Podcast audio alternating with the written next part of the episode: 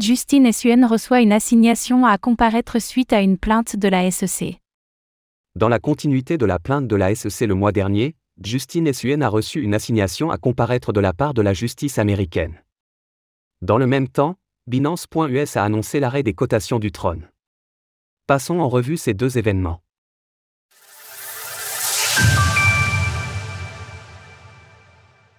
Justine Suen reçoit une assignation à comparaître.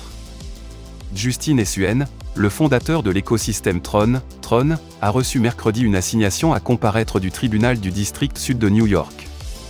Cette convocation fait directement référence à la plainte récente de la Security and Exchange Commission, SEC, le mois dernier. Les faits reprochés étaient notamment la promotion de titres non enregistrés à destination des investisseurs américains à travers le Tron et le BitTorrent de BitTorrent, mais également de la manipulation de marché avec du wash trading. Ainsi, l'intéressé dispose de 21 jours pour rendre une réponse à Adam Gottlieb, l'avocat de la SEC, sans quoi un jugement par défaut sera rendu. Si vous ne répondez pas, un jugement par défaut sera prononcé contre vous pour le redressement demandé dans la plainte. Vous devez également déposer votre réponse ou requête auprès du tribunal. Écoutez cet article et toutes les autres actualités crypto sur Spotify. De listing sur Binance.us. Dans le même temps, Binance.us a annoncé le retrait prochain des paires de trading impliquant le Tron.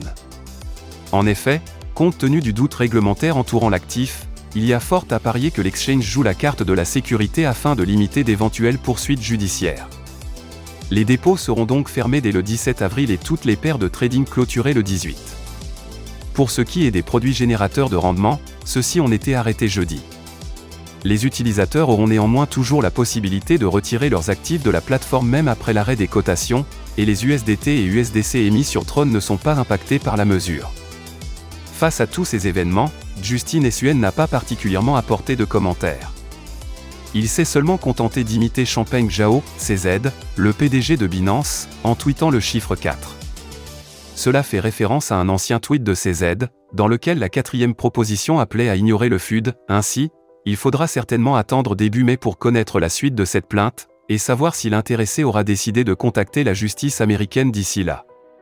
Source Assignation à comparaître Binance.us Image LinkedIn. Retrouvez toutes les actualités crypto sur le site cryptost.fr.